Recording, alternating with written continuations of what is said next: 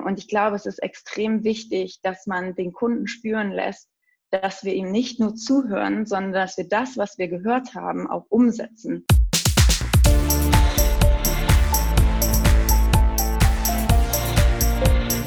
Plaudertaschen, der Podcast von Robin und Patrick über das Banking von morgen. Herzlich willkommen zu einer neuen Ausgabe des Plaudertaschen Podcast. Mein Name ist Robin Nehring und auch heute habe ich natürlich wieder Patrick an meiner Seite. Hallo Patrick, wie geht's dir? Hallo Robin, ich grüße dich. Ja, mir geht's gut. Alles gut. Es ist morgens, ich bin ausgeschlafen. Ich freue mich auf die Folge. Sehr schön. An dieser Stelle möchten wir nochmal auf unsere neue Webseite plaudertaschen-podcast.de hinweisen, die wir erst kürzlich auf die Beine gestellt haben. Wir freuen uns natürlich über zahlreiches Feedback per E-Mail an mail at plaudertaschen-podcast.de, alternativ natürlich auch über LinkedIn, Twitter oder Instagram. Nun aber zur heutigen Episode. Unser heutiger Gast bzw. Gästin ist Lena Justen. Sie ist Unternehmerin und Gründerin von zahlreichen Unternehmen. Wir möchten mit ihr aber gar nicht so sehr über ihre Unternehmen sprechen, sondern darüber, wie man überhaupt zu guten Ideen kommt, diese dann in die Umsetzung bringt und welche Hürden es dabei zu überwinden gilt. Ich freue mich sehr, dass wir dich, Lena, heute dabei haben dürfen. Erzähl doch mal, wer bist du und was machst du? Vielen Dank, Robin. Ähm, vielen Dank, Patrick, dass ich heute dabei sein darf.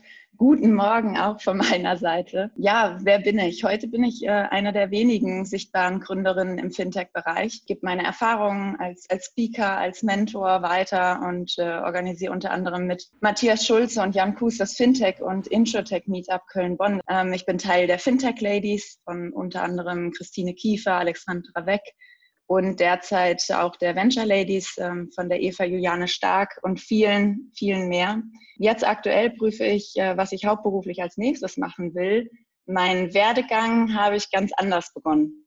Ich habe im Versandhandel, beim guten alten Neckermann würde man sagen, gelernt, wie Digitalisierung langjährig erfolgreiche Geschäftsmodelle ausmerzen kann. Ähm, in der Beratung dann anschließend habe ich Banken und Versicherungen aufgeschlaut, was sie an Fintechs und Insurtechs lernen können und was da in Sachen Digitalisierung auf sie zurollt. Ähm, und mein letzter äh, Schritt war jetzt als 15. Mitarbeiterin bei Fino einzusteigen und dort mit dem Team aus einer Einproduktfirma ja, die Fino Produktfabrik aufzubauen und so die Fino Create mitzugründen und aus der Fino Create entstanden und entstehen weitere Fino Ventures, ob jetzt selbst Fino-seitig gegründet, co-gegründet, fusioniert oder beteiligt. Und hierüber haben wir uns ja äh, kennengelernt. Darüber war ich ganz viel in der Sparkassenwelt unterwegs. Ähm, genau, und jetzt freue ich mich, äh, mit euch heute in den Austausch zu gehen. Ja, super, vielen Dank. Äh, wir freuen uns auch sehr, dass du da bist und das äh, schon in deiner Einleitung jetzt viele Themen genannt, äh, die wir heute wahrscheinlich auch streifen werden äh, in der Folge. Ähm, vielleicht dann zum Start die Frage, weil du da, glaube ich, den größten Erfahrungsschatz hast. Wie komme ich denn überhaupt zu einer neuen Idee, wenn ich jetzt wirklich Lust habe, etwas zu gründen oder etwas Neues zu beginnen? Ja, ähm, das ist so die, die Königsfrage, sage ich mal. Ähm, was mir immer extrem gut geholfen hat, ist relativ simpel einfach im Alltag aufmerksam durchs Leben gehen, links und rechts schauen, äh, was sollte denn eigentlich leichter sein, was nervt mich, was klaut mir Zeit von den wirklich äh, wertvollen Dingen im Leben. Ähm, und da sind wir auf die eine oder andere Idee äh, gekommen. Mhm. Jetzt merken wir bei uns äh, in den Projekten in Berlin, ich glaube, Robin, du kennst es auch, ähm, die, die Kundenperspektive wird ja immer stärker und immer fokussierter. Da ist die Start-up-Welt, glaube ich, schon deutlich früher mit angefangen, aber auch der, der herkömmliche Bankensektor äh, bindet halt so gut wie in jedes Projekt jetzt auch die Kundenmeinung mit ein. Ähm, da stelle ich mir oft auch die Frage, ähm, gerade auch wenn wir, ja, wenn wir Nutzertests machen oder wenn wir mal mit Kunden sprechen, ähm, frage ich denn wirklich den Kunden, was er an neuen Themen möchte? Oder ist vielleicht das Vorstellungsvermögen des Kunden gar nicht so groß, dass er mir jetzt in so einem Use Lab, also Nutzertest zum Beispiel sagen kann, ja, das wäre super, wenn es das Neues gibt. Oder, oder muss ich auf der anderen Seite vielleicht dem Kunden eher ein paar Möglichkeiten zeigen und eher herausfinden über gezielte Fragen etc., was so wirklich sein Bedürfnis ist.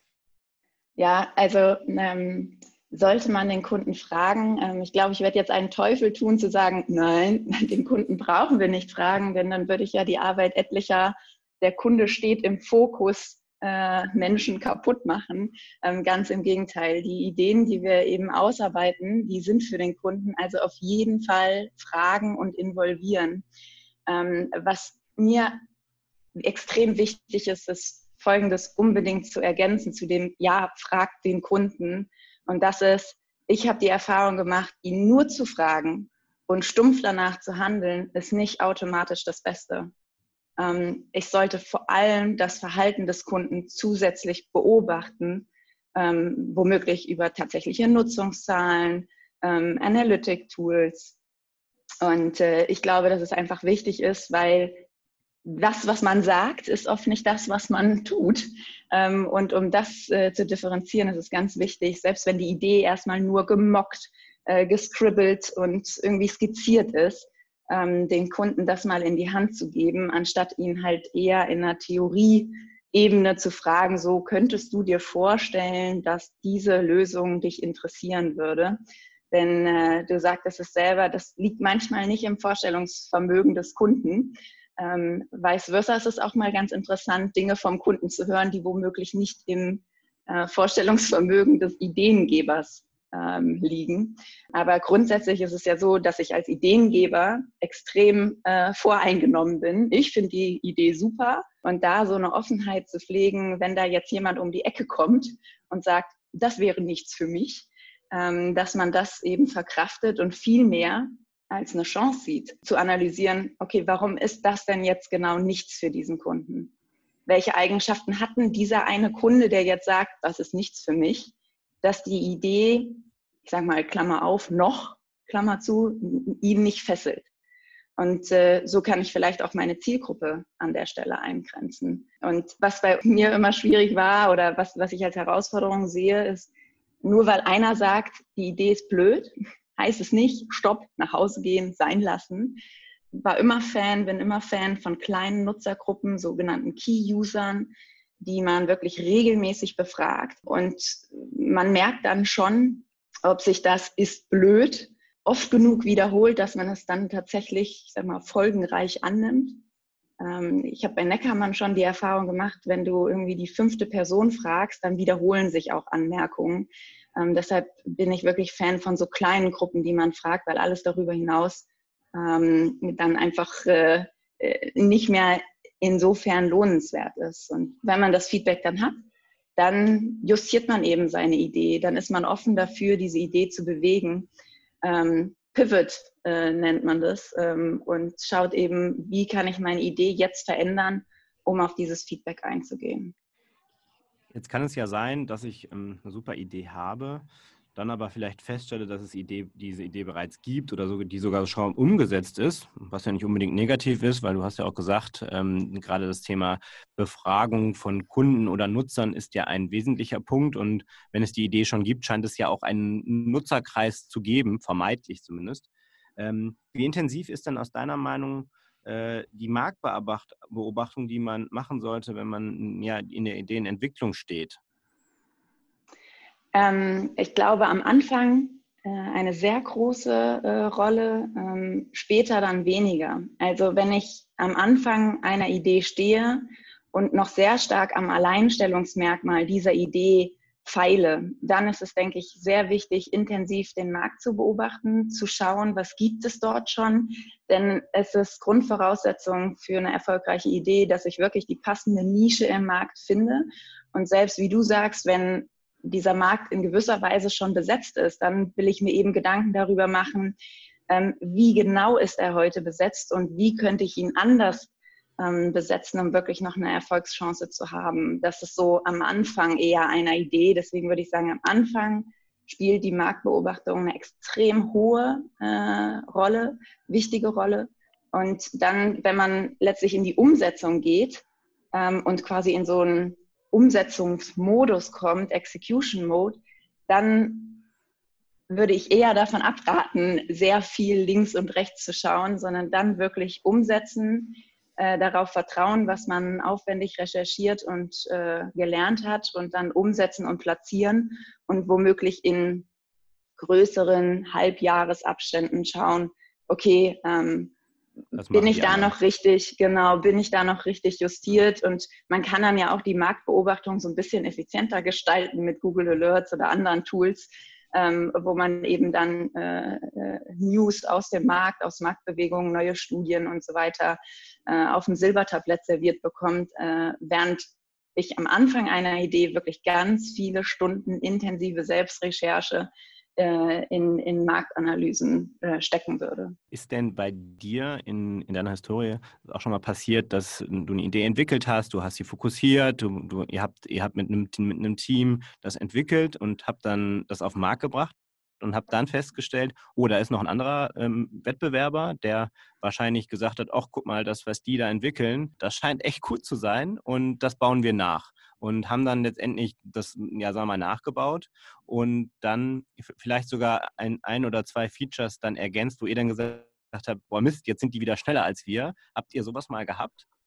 Nicht, äh, nicht in dem Maße, als dass es unser Tun extrem beeinflusst hätte. Ähm, ich habe immer sehr positive Erfahrungen gemacht äh, und immer einen Mehrwert rausgezogen, über Ideen sehr offen zu sprechen, weil man dann immer auch sehr offen Feedback zurückbekommt, wo der Markt steht, wo er sich bewegt.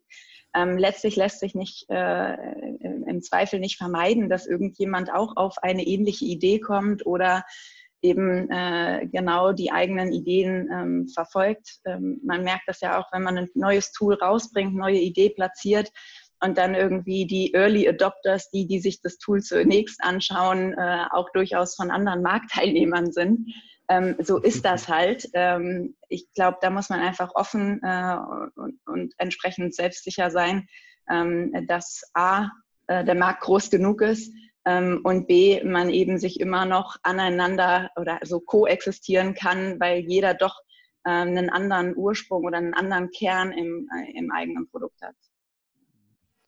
Jetzt haben wir ja auch schon, äh, Lena, zusammen äh, ein ja, Produkt entwickelt, von, der von der Idee bis, bis wirklich zur Marktreife äh, über die letzten Jahre. Und da fand ich es auch spannend und so habe ich es auch in, äh, in Kooperation mit anderen Startups bisher erlebt, ähm, dass man am Anfang, äh, wenn ich die Idee habe und wenn ich mein Team aufgesetzt habe, was ich dafür brauche, dass ich eine Vision entwickle. Also schaue, was ist mein Zielbild, wo will ich hin was vielleicht gar nicht dann die erste Ausbaustufe meiner Idee ist, sondern wirklich ein bisschen weiter in die Zukunft gedacht einfach. Wenn diese Vision da ist, ähm, wie kann ich denn mein Team davon überzeugen und wie kann ich auch die, ja, die Angst vor dieser Version nehmen? Weil gerade Kollegen, die vielleicht noch nicht so in diesem, ja, in dieser Start-up-Welt aktiv sind, die eher so einen, so einen herkömmlichen Job haben ähm, oder vielleicht was ganz Klassisches machen in einer, in einer Sparkasse oder in einer Bank, äh, die ich aber einfach fachlich auch für mein Team brauche. Wie, wie gehst du da an dieses Thema dieser Visionsentwicklung dran? Die Vision ist für mich essentiell. Ähm, manche äh, meinen wohl, dass die Vision so ein bisschen Hokuspokus ist und ähm, was soll das? Das ist doch eh unerreichbar. Aber für mich ist äh, die Vision gekoppelt mit der Mission wirklich der größte Motivationshebel. Ähm, nicht nur für mich selbst, aber wenn es für mich selbst das ist, dann ist es ähm, in der Regel kaskadiert das dann auch ganz schön, ähm, dass man so im Team so ein Wir-Gefühl bekommt und sich hinter diese Vision und Mission ähm, entsprechend klemmt. Also ich weiß noch ganz genau, äh, der Moment oder diese Phase, wo wir im Rahmen eines Fino Ventures, ähm, Finux, äh, gemerkt haben, okay, was ist Finux? Nee, Finux ist kein plumpes ähm, Finanzdashboard für Klein- und Mittelständler. Das ist der Tesla für Unternehmensfinanzen. Es geht um Self-Driving Business. Wir wollen das Rückgrat europäischer Wirtschaft werden, indem wir Insolvenzen reduzieren und Gründungen vermehren, weil wir Finanzen, Unternehmensfinanzen verständlich machen und eben Self-Driving, also Automatisierung mit reinbringen. Das war so ein mega Moment. Äh, ja, fällt schwer, das zu beschreiben. Da muss man dabei äh, gewesen sein im Grunde, ähm, wo wir gemerkt haben, okay, wir leisten hier einen gewissen Beitrag zu einer besseren Welt und haben einen ganz konkreten Auftrag, ähm, mit diesem Tool Hilfestellung zu leisten. Ähm, und das hat im, im, Team alleine schon mal was bewegt. Und ich glaube halt, es reicht nicht aus, so eine pauschale Parole äh, auszurufen und dann alle in die Richtung. Man beschäftigt sich schon mit jedem Einzelnen und überlegt halt, okay, was ist dein Beitrag? Was ist sein Beitrag? Was ist mein Beitrag zu dieser Visionserreichung? Und dann eben Schritt für Schritt zu gehen, ja, wenn man natürlich hört, äh, Finux, Rückgrat europäischer Wirtschaft, dann denkt man sich ja, okay, was habe ich heute früh gefrühstückt, um das zu behaupten?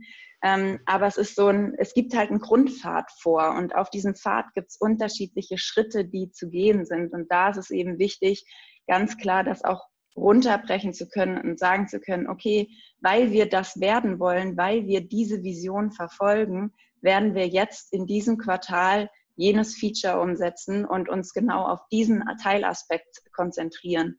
Ähm, und das, das hat dann enorm geholfen. Du hast ja von Mission und Vision gesprochen. Jetzt gibt es ja auch noch das Ziel. Ähm, können wir die drei äh, Wörter vielleicht mal voneinander trennen? Also was wäre für dich vielleicht einfaches Beispiel das Ziel? Ja, also ich habe äh, ehrlich gesagt da auch immer äh, wirklich Schwierigkeiten, das alles auseinanderzuhalten. Ähm, ich weiß halt ehrlich gesagt letztlich, also die Frage ist relevant, die du stellst, aber am Ende, was, was ändert es tatsächlich, diese massive Differenzierung zu wissen? Also für mich äh, war immer ähm, die, die Vision etwas, wie ich mir vorstelle, ähm, wie die Zukunft aussieht. Ähm, deshalb für mich wäre jetzt an dem Beispiel Finux Finanzdashboard das Thema, wir werden eine Art Tesla für Unternehmensfinanzen, Self-Driving Business. Das ist so eine, ja, eine visionäre, eine zukunftsträchtige Aussage. Ähm, das, ähm, äh, das ist für mich immer eher Vision gewesen. Mission selber ist so, okay, was, äh, was wollen wir konkret erreichen? Äh, missionarisch, beziehungsweise wo, worauf zielen wir genau ab? Ähm, was, was wollen wir verändern, indem wir diese Vision verfolgen. Und so habe ich für mich Vision und Mission ähm, unterschieden. Ziele selber ähm, für mich eher ein recht, also auch wenn es strategisch gemeint ist, aber eher so ein operativer äh, Begriff, eher so ein Tooling, wo da denke ich eher an Quartalsziele und überlegen, was wollen wir diese Woche erreichen, was wollen wir dieses Quartal erreichen, was wollen wir Ende dieses Jahres erreichen. Also eher auf einer kurzfristigeren äh, Ebene, während Vision und Mission einen breiteren Rahmen geben. Und gibt es ja zahlreiche gute Ideen, aber diese Ideen bleiben immer nur Ideen, wenn man sie nicht umsetzt oder nach dem Satz äh, Ideas are shit without execution. Das ist ja auch so ein Satz, der immer mal wieder fällt. Was ist denn die richtige Balance zwischen erzählen versus, versus tatsächlich machen und auch umsetzen? Weil ich sag mal, über etwas zu sprechen und Folien zu basteln und darüber äh, ja dann groß zu philosophieren, das ist relativ simpel oder das muss man auch können, aber die Umsetzung ist ja meistens das, was woran es dann scheitert und ja, dann bleibt eine Idee eine Idee. Wie siehst du das? Mhm. Ähm, du sagtest, äh, dass es relativ simpel ist, die Folien zu bauen etc. Ich glaube, im Bauen der Folien oder dieser Unterlagen, der Kommunikationsmittel, schärft man auch nochmal ganz extrem und challenged ja, okay, wie muss ich das formulieren, damit es meine Zielgruppe oder damit es mein Gegenüber versteht? Ähm, also das ist schon nochmal so ein ganz gutes Training. Wie kann ich auf den Punkt bringen, was ich eigentlich mit dieser Idee verfolgen will? Ja, und dann ist ja auch die Herausforderung, an wen gebe ich diese äh, Kommunikationsmittel, diese Aufbereitung? Ähm, damit es möglichst einen Effekt hat, ja, damit ich möglichst, sei es vom Feedback her lerne oder eine gute PR bekomme. Ich glaube, diese Balance zwischen ähm, wie erzähle ich, wie viel erzähle ich über meine Idee und wie viel arbeite ich an der Umsetzung dieser Idee, ähm, sollte fast schon recht ausgeglichen sein. Also ich meine, es liegt immer in der Grundüberzeugung äh, des einzelnen individuellen Ideengebers, ja, wie er sich da, wie sie sich da positionieren mag. Also ich habe noch nie eine Idee erlebt, die irgendeinen eine Auszeichnung bekommen hat, einen Award bekommen hat und damit PR-Unterstützung, ähm, ja, was, wo jemand eben eine sehr gute Idee hat, aber über die halt nicht gesprochen hat. Also ich glaube, das muss sich schon irgendwo ähm, die Waage ähm, halten, ähm, weil sonst kommst du mit deiner Idee ja auch nicht durch. Und dass du von deiner guten Idee weißt, das ist ja schon mal schön und gut, aber du baust die Idee ja, um auch andere Personen in deren Genuss zu bringen, ja am Ende ist ja durchaus auch so, äh, dass selbst wenn ich die hinterher umgesetzt habe, es muss ja jemand davon wissen. Und ich glaube, dafür ja. ist es auch total wichtig, auch am Anfang darüber zu sprechen. Und du hast ja auch gesagt, äh, über etwas zu sprechen, das macht ja durchaus auch was im Kopf und äh, schärft dann eben auch diese Vision. Und ich glaube, ähm, das, das sehe ich sehr ähnlich wie du, dass es ähm, total wichtig ist, einfach darüber zu sprechen und auch Feedback zu bekommen. Ich glaube aber, dass man im Kopf eigentlich schon drei, vier Schritte weiter ist und somit eigentlich auch ja. diesen ja, Ideenklau, würde ich jetzt jetzt mal nennen, in Anführungszeichen, ähm, glaube ich, dass das gar nicht so schlimm ist, weil man ja eigentlich, äh, ja, äh, eigentlich schon die Idee dahinter oder sagen wir die Vision oder das, was man eigentlich damit verfolgt, das ist ja noch schon viel ausgereifter und man zeigt eigentlich ja nur die Spitze des Eisbergs und dass da was da drunter ist, ist ja viel, viel größer. Insofern sehe ich das genauso wie du, dass es eigentlich früh äh, gut ist, über seine Idee zu sprechen und auch diese dann zu schärfen. Ja. Muss ja auch einfach, glaube ich, über die Idee sprechen. Also und es ist ja auch ein Teil von Vermarktung. Ähm, du brauchst ja so wie ich das jetzt auch wahrgenommen habe, gerade wenn du jetzt mit einer Idee startest, vielleicht wenn du noch, äh, noch kein etabliertes Unternehmen bist oder noch auch kein etabliertes Startup bist, ähm, dann hilft es ja auch, dass drüber sprechen, um halt Partner zu gewinnen, um einfach Leute von deiner Idee zu überzeugen. Und da geht es ja in erster Linie dann nicht darum, dass sie die Idee ja klauen wollen oder äh, ja für sich eher umsetzen wollen, sondern dass sie wirklich dann dich unterstützen wollen, dich von der Idee bis zur Marktreife einfach zu begleiten. Ähm, ja, und das Ganze dann auch mit, ja, mit finanziellen Mitteln und, und mit Wissen zu unterstützen. Und ähm, da würde ich jetzt mal meine, äh, meine nächste Frage äh, an dich anschließen, Lena. Und zwar, ähm, also aus meiner Sicht, äh, du kannst das gern challengen, sind die, die richtigen Partner halt auch für so eine, für so eine Idee und so, so ein Startup entscheidend.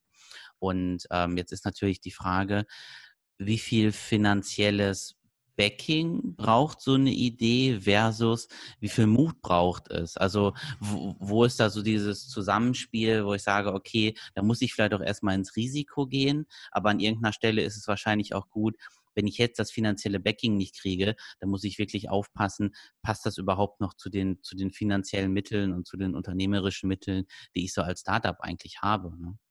Hm.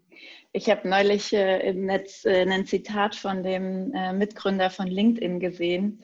Da stand, ein Gründer ist jemand, der von der Klippe springt und auf dem Weg nach unten ein Flugzeug baut. ja, schöner Satz. Das, ja, äh, da ist mir auch noch mal warm ums Herz geworden, weil da steckt schon ziemlich viel ähm, Wahres dran. Ähm, eine Idee auf den Weg zu bringen, ähm, das braucht unheimlich äh, viel Mut. Äh, das braucht Mut, vor allem wenn man äh, ja Gegenwind bekommt, wenn man merkt, okay, ich muss hier und da noch dran schrauben, aber ich darf den Glauben an diese Idee nicht, nicht verlieren. Ähm, und äh, da sind natürlich die richtigen Geschäftspartner oder die richtigen Erstkunden ähm, sicher, sicher wichtig. Und ich habe da für mich immer äh, den äh, Technology Adoption Lifecycle äh, zur Hilfe genommen. Äh, der so ein bisschen ja widerspiegelt, okay, wer ist denn wirklich mein Early Markets? Ja, wen erreiche ich eigentlich äh, zunächst mit so einer Idee? Wer ist dafür offen? Äh, wer ist da visionär genug, um wirklich diese Idee jetzt zunächst einfach mal auszuprobieren, ohne den Perfektionismusanspruch zu haben? Und äh, dann so eher in so einem zweiten Teil, aber eben einem relevanten Hauptteil, äh, dass das Ganze zum, zum Mainstream wird, dass man wirklich auch Partner mit an Bord nimmt, äh, die zum Beispiel eine massiv hohe Reichweite ähm, haben, aber vielleicht nicht die ersten sind, die wirklich was ausprobieren würden. Und entlang dieses Technology Adoption Lifecycle zu schauen, okay, mit welchen Kunden spreche ich hier gerade, beziehungsweise mit welchem Geschäftspartner und wo würde ich den eigentlich auf diesem Cycle so einsortieren ähm, und da eben dann zu gucken, okay, am Anfang hat man eben bei so einer Idee viel Geschwindigkeit, da würde mir jetzt jemand aus der wie es in diesem Life-Cycle heißt, Late Majority, der würde mich jetzt eher blockieren. Ähm, wer ist denn am Markt, wo man sagt, okay, das ist eher jemand, ein Innovator, der selber visionärisch offen ist und da eben dann gucken, dass man äh, in diesem Bereich äh, Geschäftspartner zunächst findet, ähm, um das eben auszuprobieren.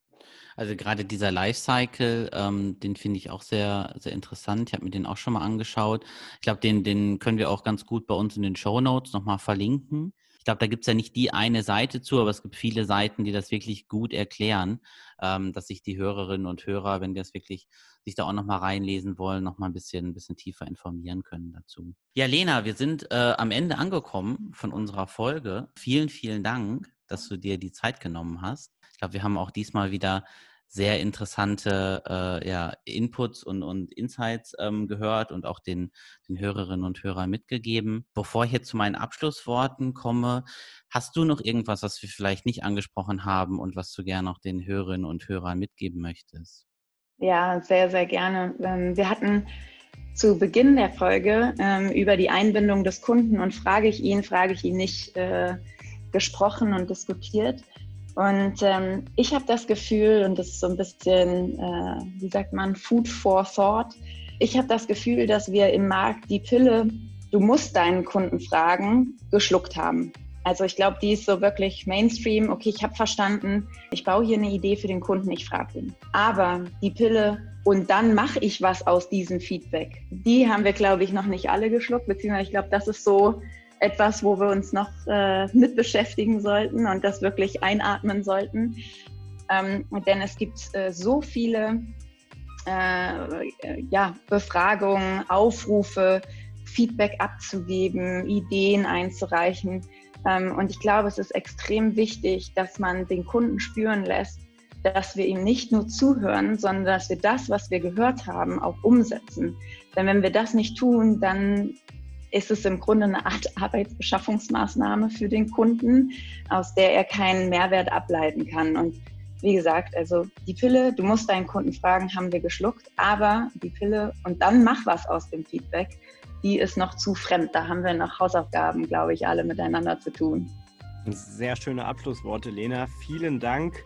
Ähm, liebe Hörerinnen und Hörer, wir sind am Ende dieser Folge angekommen. Wie Patrick auch schon gesagt hat, wir freuen uns über euer Feedback über unsere Kanäle bei LinkedIn, bei Twitter, bei Instagram, aber natürlich auch über unsere E-Mail-Adresse mail äh, at plaudertaschen-podcast.de. Liebe Lena, vielen Dank. Äh, bis zum nächsten Mal. Tschüss. Ich habe zu danken. Danke. Ciao.